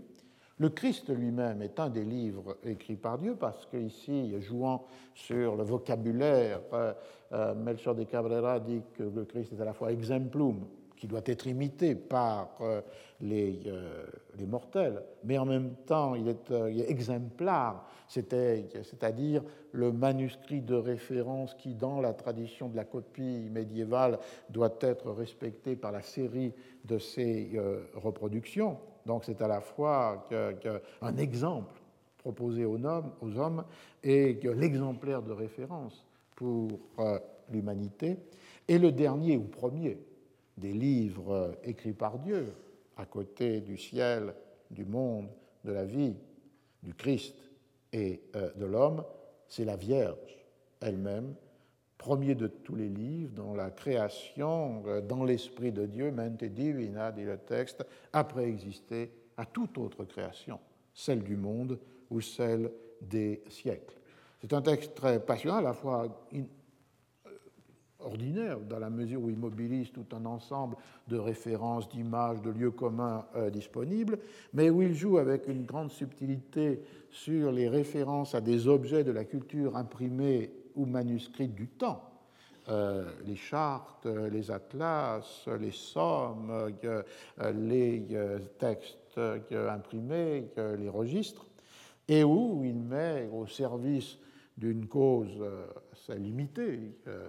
justifier les privilèges et les immunités fiscales des euh, imprimeurs, cette, ce répertoire métaphorique des livres de Dieu et parmi eux le livre imprimé par Dieu pour que l'homme soit à son image. Un dernier remarque sur ces métaphores à fondement chrétien du siècle d'or espagnol, c'est de revenir sur qu'est-ce que c'est que l'âme et qu'est-ce que c'est que le corps dans la métaphore du livre. On a vu avec les euh, auteurs du XVIIIe siècle que, sans reprendre ce vocabulaire religieux, ils pensent que s'il y avait un équivalent à donner à l'âme, ce serait le discours, et s'il y a un équivalent à donner au corps, c'est l'opus mechanicum, la chose, l'objet qui est produit par euh, l'atelier. Dans le siècle d'or espagnol, et peut-être d'une manière euh, moins moderne mais plus subtile, la distinction n'est pas aussi nette. Elle n'est pas entre le texte comme âme et euh, l'objet comme corps. Une citation ici fondamentale est celle de Alonso Victor de Paredes, dans la mesure où il dit Un livre parfaitement achevé consiste en une bonne doctrine, buena doctrina, et une disposition adéquate, acertada disposition, qui vient de l'imprimeur, du correcteur. Et c'est cela, dit-il, que je compare avec, je tiens pour euh, l'alma del libro, l'âme du livre. Et il oppose cela, et imprimé, bien imprimé euh, euh, sur la presse, une impression propre et soignée, que je la peux comparer avec le corps gracieux et élégant. Donc, ce qui est le corps résulte du travail de l'impression proprement dite, et on pourrait ajouter sans doute aussi euh, du travail de la reliure, donc ce qui donne cette matérialité du livre. Mais on voit que du côté de l'âme, ce n'est pas seulement la figure de l'auteur, qui d'ailleurs n'est même pas cité ici, qui est euh, en question. Ce n'est pas simplement la, force créatrice du texte, c'est le fait que cette buena doctrina, ce texte bon, est donné dans une acertada disposition. Il est donné déjà dans une euh, forme dont sont responsables l'impresseur et le correcteur. Et on pourrait ajouter aussi le compositeur, le maître imprimeur, le correcteur qui établit la copie ou qui corrige les épreuves, et les compositeurs, les typographes qui composent le texte avec les caractères euh, euh, mobiles. On voit que si le corps du livre est bien le résultat déprécié ou éventuellement des, euh, des, des relieurs, l'âme du livre est loin d'être façonnée seulement par l'auteur. On n'est pas au temps du sacre de l'écrivain ou de l'écrivain démiurge qui produit un texte comme Dieu pouvait produire ses créatures. Dans cette perception-là, cette âme est déjà dans une forme, et de cette forme sont responsables le maître imprimeur qui organise le travail dans l'atelier, qui décide euh, sur, euh, euh, avec le libraire éditeur des formats, des caractères, le correcteur c'est-à-dire celui qui, à partir de la copie au propre que j'ai mentionnée, soumise à la censure, et ensuite transmise au maître imprimeur, et prépare ce correcteur la copie qui va être, elle, composée, et peut, comme on le voit dans de nombreux traits sur lesquels je reviendrai, avoir une intervention fondamentale sur les graphies, l'orthographe, la ponctuation, la découpage du texte, l'organisation du texte sur la page, et finalement les compositeurs qui, à chaque moment, composant typographiquement euh, cette copie établie par le correcteur, doivent aussi, à leur tour, mécaniquement ou volontairement décider des graphies, de la mise en page, de euh, la ponctuation. C'est un point très important, me semble-t-il, pour plusieurs raisons. La première, c'est parce qu'il y a une récusation d'emblée de toute distinction entre euh, ce qui serait la substance essentielle de l'œuvre référée seulement à son auteur et euh, de l'autre côté, les variations euh, multiples du texte, considérées comme insignifiantes, sans importance, parce qu'elles relèvent soit de la transmission manuscrite, soit des opérations dans l'atelier. Cette distinction, elle est non seulement celle qui a pu fonder une relation avec la littérature, entre guillemets, qui oppose l'insignifiance de la variation des formes de publication à l'importance, à la souveraineté du texte tel que, l'auteur l'a euh, voulu, penser, rêver, dicter ou, écrit. Donc elle, oppose à s'oppose à cette distinction si claire, si fondamentale dans la tradition de l'histoire littéraire. Mais aussi, paradoxalement, cette même distinction est tout à fait fondamentale dans une discipline qui étudie les objets imprimés eux-mêmes, qui est la bibliographie matérielle ou bibliographie analytique, ou ce que l'on a appelé à partir des années 1940 aux États-Unis The New Bibliography, et qui, attaché à la description méticuleuse des différents états imprimés d'un texte, différentes éditions, différentes émissions, différents euh, exemplaires, émission étant lorsqu'on garde globalement la même composition typographique, mais où des variantes ont pu être introduites, euh, pas seulement par les corrections durant le tirage, mais aussi parce qu'il peut y avoir la substitution d'un cahier ou d'un feuillet à euh, d'autres déjà composés et déjà imprimés, ce qui crée des, des exemplaires différents mais par groupe à l'intérieur de la même édition. Donc la bibliographie matérielle s'attache à ces états imprimés des textes, édition, émission, exemplaires, mais en même temps avec euh, finalement un but premier, un but fondamental qui était nécessaire pour les éditions modernes des textes, qui était de retrouver le texte tel que l'auteur l'avait voulu, en l'absence en général de manuscrits d'autographe, c'est-à-dire de retrouver ce que dans le langage de la bibliographie est désigné comme the ideal copy text, le copy text parfait, idéal, original. Et donc il y a comme une obsession pour retrouver cette substance, cette substance permanente de l'œuvre à travers la description méticuleuse, très codifiée, euh, des euh, différents états imprimés qui ont été les siens. Euh, on voit que dans les perceptions, du, des XVIe, XVIIe siècle, il n'y a pas cette séparation et que sont au contraire inséparables la matérialité du texte et la textualité du livre. Bien sûr, il n'y a pas de livre s'il n'y a pas d'auteur, mais en même temps, il n'y a pas de texte qui soit donné à lire au lecteur s'il n'y a pas cette multiplicité des interventions des euh, maîtres imprimeurs, correcteurs euh, et compositeurs. C'est donc première mise en garde. La deuxième mise en garde est évidemment contre notre euh, illusion, euh, qui peut être en même temps euh, totalement compréhensible, c'est-à-dire de penser que lisant une page imprimée, on lit le texte écrit par l'auteur. cette idée d'une mise en rapport direct entre l'écriture du texte par l'auteur et la lecture du livre par le lecteur, comme si finalement le livre, la page imprimée était, pour citer Kant, la représentation absolue et euh, fidèle de euh, cette euh, œuvre créée par l'auteur, est une autre tension, enfin crée une autre tension dans notre rapport à la culture écrite, puisque évidemment, et dans tous les moments, entre la page du manuscrit autographe et la page imprimée donnée à lire au lecteur, ont toujours été présentes de multiples médiations, de multiples opérations, de multiples agents et euh, de multiples techniques et euh, machines. De là, je crois, la force d'une expression ou d'une phrase qui avait été, d'une sentence même on pourrait dire, qui avait été énoncée par un des bibliothécaires de la Houghton Library à Harvard. Les auteurs n'écrivent pas les livres. Ils n'écrivent même pas leurs propres livres, dans le sens que les livres ne sont pas écrits, mais sont des objets imprimés qui résultent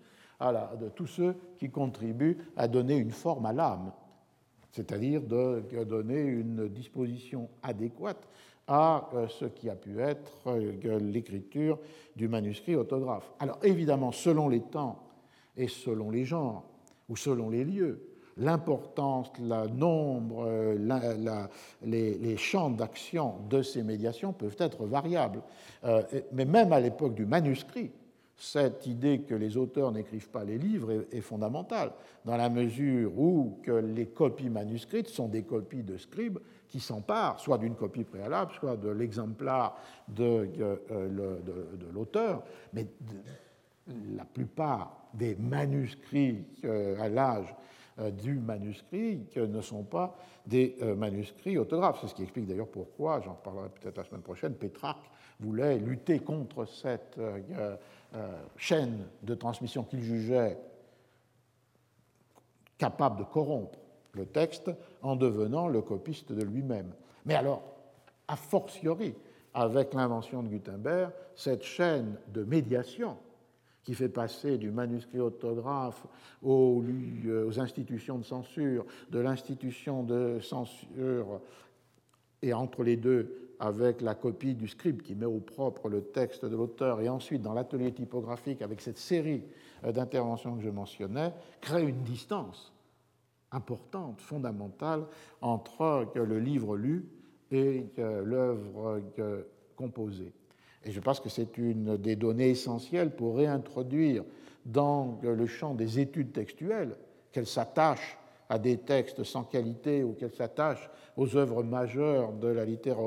littérature occidentale, la dimension qui est liée avec les techniques de leur publication qui a pu être très souvent oublié, et par l'histoire littéraire la plus traditionnelle, et par l'histoire, euh, la critique textuelle qui apparemment était la plus moderne, c'est-à-dire celle du structuralisme, de la sémiotique ou du tournant linguistique. Une même, ce que, je, que dis là ne veut pas nier le fait qu'il n'y a pas que, dans notre héritage, dans notre relation avec les œuvres ou euh, les textes, une euh, euh, tension existant entre cette matérialité qui donne à lire chaque fois dans une forme particulière un texte ou une œuvre, mais que la lecture le plus souvent supprime ou ignore. Et de l'autre côté, ce qui au XVIIIe siècle s'est mis en place à travers les textes que j'ai lus, c'est-à-dire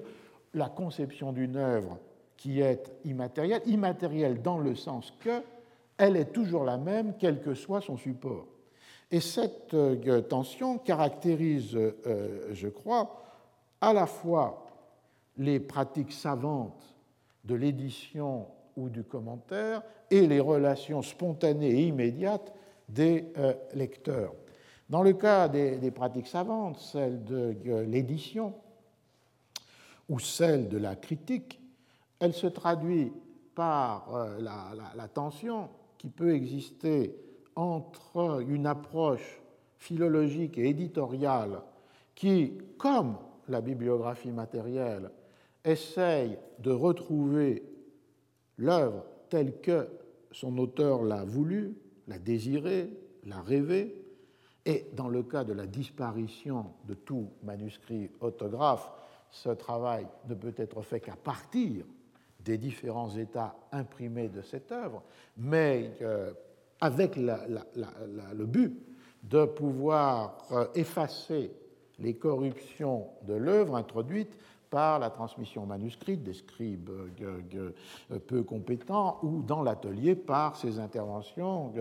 qui peuvent être considérées elles aussi parfois comme endommageant ou corrompant le texte des maîtres imprimeurs, des correcteurs et des euh, compositeurs. Il s'agit donc de faire retour à euh, un texte original le plus souvent perdu, mais que l'exercice critique ou les philologiques, euh, historiques,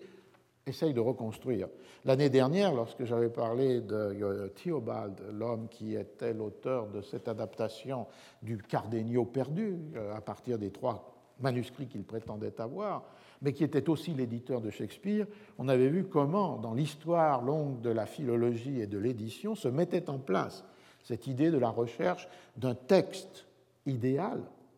même s'il n'était présent dans aucun état imprimé. Mais le philologue et l'éditeur reconstruisant à partir des techniques qui lui sont les siennes le texte le plus vraisemblable ou le plus vraisemblablement proche du texte que l'auteur avait voulu, ce qui pouvait, dès Théobald et encore plus dans la critique ou philologie contemporaine, amener à euh, choisir des leçons du texte qui n'apparaissent dans aucun état imprimé, mais que le philologue et éditeur considère comme les plus probables de ce, euh, en rapport avec euh, l'écriture de l'auteur dont il a pris en charge l'édition d'une des œuvres. À cette position-là s'oppose évidemment celle qui respecte chaque état imprimé, c'est-à-dire chaque édition du texte, comme étant le témoin, l'incarnation historique de l'œuvre avec ses raisons et sa logique. Et à partir de ce moment-là, on voit qu'il ne s'agit plus de la quête presque désespérée mais magnifique de l'original perdu, mais du respect dans l'édition des textes ou dans le commentaire des textes des différents états qui ont été ceux à travers lesquels les lecteurs du passé les ont rencontrés. Il y a donc là une tension qui est tout à fait centrale à l'intérieur de disciplines comme euh, la philologie, euh, l'édition des textes ou que la critique littéraire, parce que la critique s'empare d'un état du texte. Et euh, c'est tout à fait légitime, mais le plus, ce qui parfois peut être problématique, c'est le fait que cet état particulier des textes est identifié à l'œuvre dans son, sa perpétuité et son immatérialité. Et de là, me semble-t-il, parfois des égarements qui peuvent être liés à cette, euh, à cette confusion. Donc on est là devant un premier registre de problèmes, et pour terminer aujourd'hui, je vais aussi montrer que chaque lecteur, chacun de nous comme lecteur, est euh, confronté, lorsqu'il est en rapport avec une œuvre dont il s'approprie, à cette tension entre une immatérialité transcendante et euh, une matérialité présente. Et l'exemple que je vais prendre pour finir est un exemple que j'ai cité quelques fois, mais qui m'avait beaucoup euh, frappé. C'est euh, l'exemple de deux énoncés du même euh, lecteur et écrivain par rapport à cette question. Il s'agit de Borges qui, en 1978, dans une conférence qui s'appelle Libro, le livre, déclarait j'ai pensé un jour écrire une histoire du livre. Immédiatement, euh, il va séparer ce projet d'une histoire du livre de tout intérêt pour les livres comme objet matériel, euh, de tout intérêt pour euh, les matérialités de l'écriture. Je ne m'intéresse pas à l'aspect physique des livres, surtout pas aux livres des bibliophiles qui sont habituellement démesurés, mais aux diverses façons dont on a considéré le livre. C'est-à-dire que l'histoire du livre est d'abord l'histoire de la manière dont l'écrit a été mis en relation ou opposition avec la parole.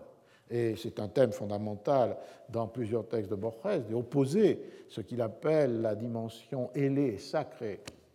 de la parole à cette sorte d'inertie de la fixation dans l'écrit. C'est aussi un thème fondamental pour lui dans l'analyse de la compréhension des religions du livre christianisme, enfin judaïsme, christianisme ou, euh, ou islam. Et au-delà, comme on le voit dans toute sa pratique d'écriture, de commentaires, de prologues, de comptes rendus, cette histoire du livre est une histoire des œuvres, et en particulier des œuvres qui ont la plus grande importance dans la constitution d'un patrimoine écrit pour lui ou pour le monde euh, occidental. On a donc là une histoire du livre qui ne s'intéresse en rien à l'histoire des livres, mais qui se euh, donne comme objet l'histoire de la conception du livre dans sa relation avec la parole, et d'autre part l'histoire euh, des euh, œuvres. Et pour reprendre une distinction qu'avait introduit récemment un critique shakespearien, Caston, on aurait affaire à un Borges platonicien c'est-à-dire dans lequel euh, cette perspective platonicienne, c'est celle qui s'attache aux œuvres en les dématérialisant et en s'attachant à leur transcendance par rapport à toute forme d'incarnation. Mais d'un autre côté, dans un, autre texte qui était euh, lui euh, aussi oral, non pas une conférence, mais des fragments d'autobiographie dictés par Borges à son traducteur pour l'anglais, Norman Thomas di Giovanni. Borges évoque à un moment donné dans cet euh, essai d'autobiographie qui a été publié en français par Gallimard dans un livre qui s'appelle Livre des préfaces et essais, suivi d'essais d'autobiographie de, Borges. Euh, et le premier texte, celui que j'ai mentionné, le Libro, a été publié aussi par Gallimard dans un autre petit livre de poche qui rassemble sous le titre de Conférences un certain nombre donc, des conférences de, de, Borges. Donc les deux textes sont euh, tout à fait accessibles en français. Dans cette autobiographie, ou ce début, ce fragment d'autobiographie, Borges évoque le moment de sa rencontre avec euh, euh, Don Quichotte. Et cette rencontre, elle, elle est assez curieuse dans la mesure où la première rencontre de Borges avec Don Quichotte, elle est avec une traduction anglaise, puisque son père était un grand lecteur de livres anglais, et ensuite elle est avec une édition en espagnol du texte de Cervantes. Je me souviens encore de ces reliures rouges avec les titres dorés de l'édition Garnier. Il vint un jour où la bibliothèque de mon père fut dispersée, et quand je lus Don Quichotte dans une autre édition, j'eus le sentiment que ce n'était pas le vrai Don Quichotte. Plus tard, un ami me procura l'édition Garnier avec les mêmes gravures, les mêmes notes en bas de page et les mêmes errata. Toutes ces choses, pour moi, faisaient partie du livre. C'était pour moi le vrai Don Quichotte. Il y a là dans le souvenir euh, un énoncé qui est pratiquement en absolue contradiction avec le projet d'une histoire des livres sans les livres, puisque ici on voit que cette force de cette lecture du texte pour la première fois en espagnol se fait d'abord dans une édition publiée par les éditeurs français Garnier, qui étaient au XIXe siècle des éditeurs pour le marché aussi pour le marché de l'Amérique euh, de langue espagnole ou langue portugaise. Ils imprimaient les textes en espagnol ou en portugais pour les librairies qu'ils avaient installées euh, à Mexico, à Buenos Aires ou à euh, Rio de Janeiro. Euh, et que d'autre part, cette matérialité de cette édition, les errata, les illustrations, euh, la reliure, les titres euh, dorés, pour Borges deviennent consubstantiellement liés avec sa découverte de l'œuvre. Pour moi, toutes ces choses faisaient partie du livre. C'était moi le vrai Don Quichotte. Et pour reprendre la distinction de, David Scott Castan entre la posture platonicienne par, par rapport aux œuvres, c'est-à-dire celle qui s'attache à leur transcendante immatérialité, et de l'autre côté la posture qu'il appelle pragmatique, qui fait que chaque lecteur a rencontré chacune de ces œuvres transcendantes dans un état particulier de sa transmission, une édition particulière, ce peut être une forme de représentation euh, théâtrale, euh, une adaptation cinématographique, qui peuvent être considérées couvertes par le copyright de la même œuvre alors qu'elles sont évidemment extrêmement diverses dans leur euh, effectuation. Dans ce cas-là, on voit qu'avec le, retour du souvenir, le principe platonicien est tout à fait effacé en faveur de cette euh, pragmatique euh, de la relation avec le texte, qui va réinscrire le Don Quichotte, le vrai Don Quichotte pour euh, Borges, dans un exemplaire particulier d'une édition spécifique du, du, texte. Et je crois que cette relation entre la matérialité des objets et l'immatérialité des œuvres est peut-être une bonne clé pour entrer dans ce que je présenterai euh, à partir de la semaine prochaine, c'est-à-dire euh, les défis lancés par un monde de textes où cette relation est totalement transformée, euh, où elle n'est plus cette relation entre un objet qui porte une œuvre et où le lecteur est pris dans l'attention entre la spécificité de la matérialité et l'universalité ou la transcendance du texte, mais elle est euh, transformée profondément parce que dans le monde du numérique, c'est le même objet, le même euh, écran qui donne à lire tous les textes, quels qu'ils soient. Très bien, donc nous pouvons nous retrouver euh, la semaine prochaine. Retrouvez tous les podcasts du Collège de France sur www.collège-de-france.fr.